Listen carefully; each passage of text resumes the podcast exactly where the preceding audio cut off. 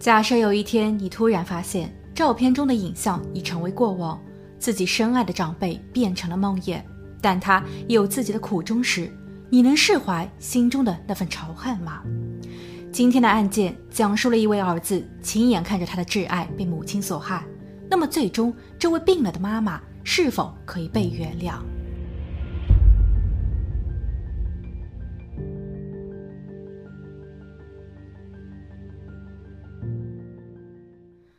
？Hello，大家好，我是鬼灵异。二零一零年十月，住在菲律宾的一位老太太伊万琳收到了女儿来自于加州的电话。女儿安娜玛利亚说：“妈妈，我刚刚离开了医院，检测的报告出来了。我想这是个不好的消息，我被确诊得了乳腺癌。妈妈，我需要你。”伊万琳听后心痛不已，在她的印象中，癌症是无法治愈的。女儿正在被病魔慢慢的腐蚀，但自己却无能为力。他赶紧放下了手中的电话，预定最早的航班赶赴美国。当他飞抵加州的城县后，女婿安东尼奥前来接机，他看上去也非常的有心。七十二岁的安东尼奥是菲律宾的退休上校，曾在马尼拉国际机场担任总经理。二十多年前，他与二十岁出头、刚刚踏入社会的安娜玛利亚在工作中认识。两个人兴趣相投，一拍即合。但安东尼奥曾有过一个家庭，与前妻育有一儿两女。他与安娜玛利亚有三十岁的年龄差，所以两人的感情一直饱受外界的争议。不过好在他们熬了过来，婚后也生了两个儿子，并于二零零七年安东尼奥退休后举家移民到了加州。安娜玛利亚还和丈夫一起承包了一家 UPS 快递站点，还在当地投资了一套房产。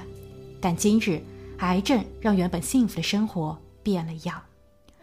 还好，当伊万琳见到自己的女儿时，她似乎要比自己想象中的乐观些。女儿的两个儿子也相当懂事，他们一直都在鼓励着妈妈要坚强。全家人的目标是一致的，努力恢复到原本健康的状态中。十一月，安娜玛利亚开始接受化疗，医生说她的癌症正处于二期，治愈率还是挺高的。不过，在整个治疗期间会有不少的副作用，例如她的双乳将无法保留，她会出现脱发、恶心、疲乏等症状。安娜玛利亚对此并不紧张，她坚信自己可以渡过难关。而她最信任的母亲伊万琳正在家里为她打点着一切，她也安心了不少。手术过后，安娜玛利亚的病情得到了控制，各项指标也都向着好的方向发展，所有人都松了一口气。接下去，安娜玛利亚只需要接受常规的化疗，相信在不久的将来，她就会痊愈。十二月，老太太伊万琳回到了菲律宾，她计划在来年的五月再度返回美国，给女儿一个惊喜，却不曾料到，菲律宾时间二零一一年五月九日，在伊万琳抵达马尼拉机场准备登机赴美时，她巧遇了女婿的前妻和孩子们。出于礼貌，伊万琳和他们打了招呼。但从他们的口中得知了一个噩耗：自己的女儿安娜玛利亚出事了。而这一回，安东尼奥的前妻和孩子们是前往美国奔丧的。美西时间二零一一年五月八日，大约早上九点，安娜玛利亚的大儿子十六岁的托尼起床，他走进厨房，看见自己的老父亲正在准备早餐。父亲说：“去把你的妈妈扶进餐厅吧。”托尼照做了。然后他去了弟弟的房间，在把九岁的弟弟叫起后，兄弟两人拿着各自为妈妈准备的母亲节礼物，一起来到餐厅庆祝着。托尼记得妈妈在当日似乎有一些迟钝，这可能跟他服用的药有关，因为在上两周化疗后的妈妈出现了食欲不振、心烦意乱、失眠等症状，所以医生给她开了些安眠药。早餐过后，一家人坐在客厅休息，儿子的几位朋友来家中做客。他们和安娜玛利亚打了招呼，还一起在客厅看了湖人队的比赛。下午四点左右，朋友们离开，父亲安东尼奥把安娜玛利亚搀扶回屋，然后他回到了客厅，与儿子们一起打扫卫生。紧接着便是一声巨响传来，大儿子托尼以为是电视机从墙上掉了下来，但弟弟却说他闻到了火药味。只见父亲安东尼奥朝着妻子的房间冲去，但随后又是一声巨响。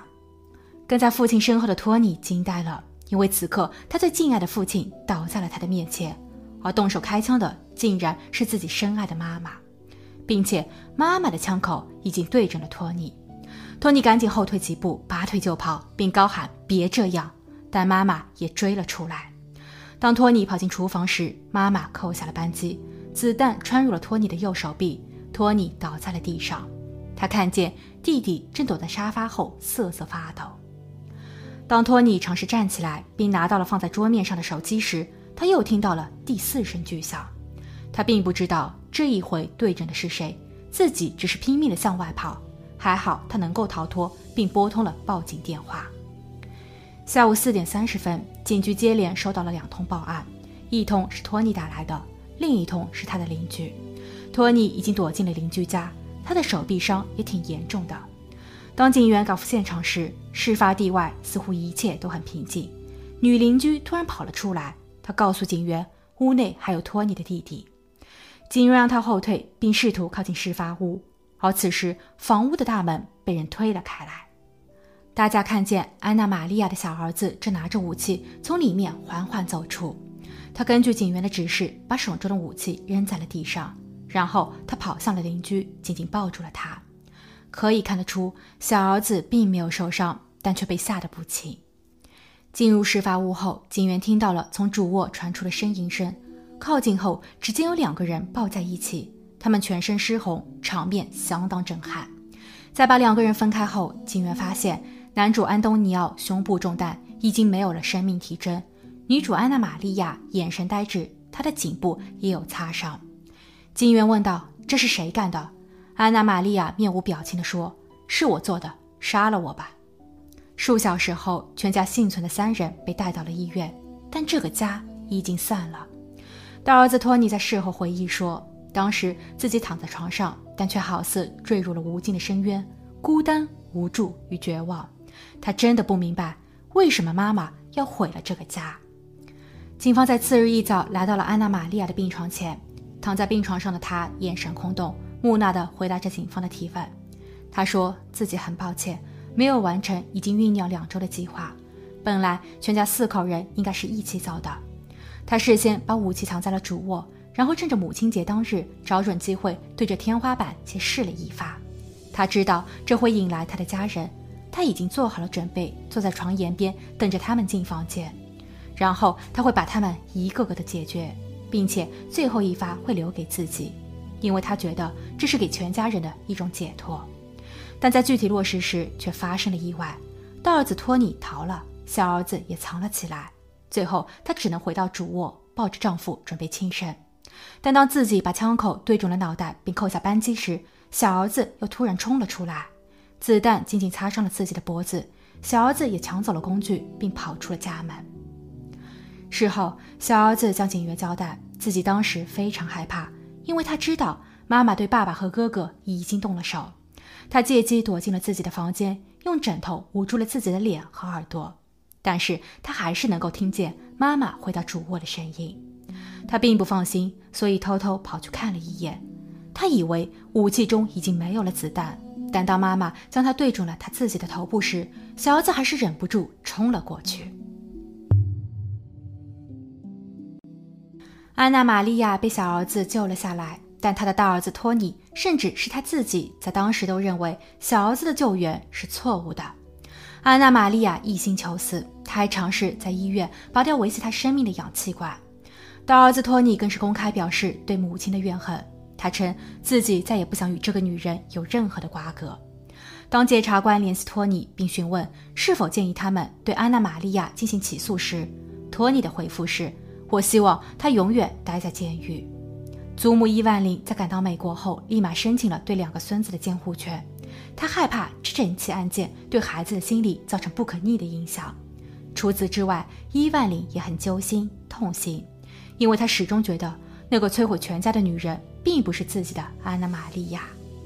二零一三年，安娜·玛利亚一案开庭，通过他的律师，我们看到了一位特殊的罪犯，又或者说是癌症病患背后令人心酸的一面。原来，在二零一零年时，安娜·玛利亚所承包的 UPS 揽货生意失败了，夫妻两人的经济压力徒增，乃至于最后，安娜·玛利亚与丈夫决定。把他们的投资房收回来自己住，然后把当时自住的那套大房子进行出售，以此来换取现金流。而在当年年底，安娜玛利亚又被查出了癌症。在外界看来，面对癌症，他是乐观积极的，但癌症所引发的副作用却正在潜移默化地将他吞噬。在切除胸部的手术后，他先后接受了四种不同药物的化疗方案。在化疗的第二周，他便开始难以集中注意力，记忆力有所下降，并引发了皮疹。在通过类固醇的药物治疗皮疹时，他的精神出现了问题。他变得烦躁，并伴有严重的失眠症。医生为他开立了安眠药，但这药却导致了他产生抑郁。他开始食欲不振，精神萎靡。精神病专家在对他鉴定后确认，安娜·玛利亚患有严重的抑郁和恶化性精神病，这已经超出了癌症本身给他带来的伤害。律师认为，安娜·玛利亚确实是做出了令人不寒而栗，而且是无法被原谅的错误举动，但这并不是他的本意。案发时，他已经处于谵妄的状态，他的意识有急性波动性的转变，导致其思维混乱，情绪也不再受理智所控制。一位审讯的副警长作证说，案发后，安娜·玛利亚的眼神空洞，意识并非正常。他在被送往医院后，护士也发现安娜·玛利亚几乎无法回答医生的问题。而被告的大儿子托尼在叙述案发的经过时曾说：“妈妈在开枪时眼睛睁得很大。”脸上没有任何的表情。安娜·玛利亚的小儿子也说，当自己阻止了母亲的行为后，妈妈似乎一度清醒了过来。她大声喊道：“天啊，我在做些什么？”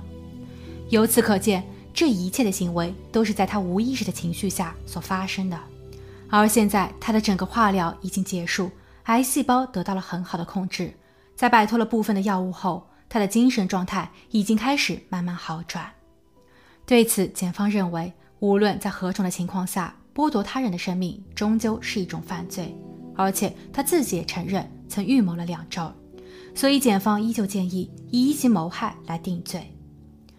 二零一三年六月，法院在考量了各种因素后，最终宣布安娜·玛利亚二级谋害罪罪名成立，她被判处四十年的有期徒刑，二零三六年前不得假释。审判结束的一年后，大儿子托尼第一次去探望了母亲，因为他始终无法接受母亲害死了父亲的事实。有多少个夜晚，自己都是哭累到睡着的，甚至有多次，他也想随着父亲而去。而这一切的悲剧都是妈妈造成的。安娜·玛利亚在恢复意识后表示，自己真的不记得案发当日所发生的一切，但对于自己给儿子、给家人所带来的痛苦，悔恨不已。他并不指望被原谅，只求自己不再无助与沮丧，找回当年那个健康正常的自我。托尼在后期接受媒体采访时表示，原本他认为正义就是看着妈妈在监狱中度过余生。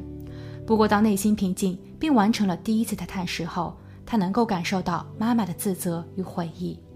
结合之前医生向他解释的，药物的摧残能够使人走火入魔，但那并不代表。病人就真的是恶人时，托尼开始慢慢理解，当年的悲剧其实对所有人而言都是一种煎熬。但说到原谅，起码现在他无法做他。他怀念已故的爸爸，想念那个记忆深处善良的妈妈。好了，今天的案件就分享到这，我们下期见。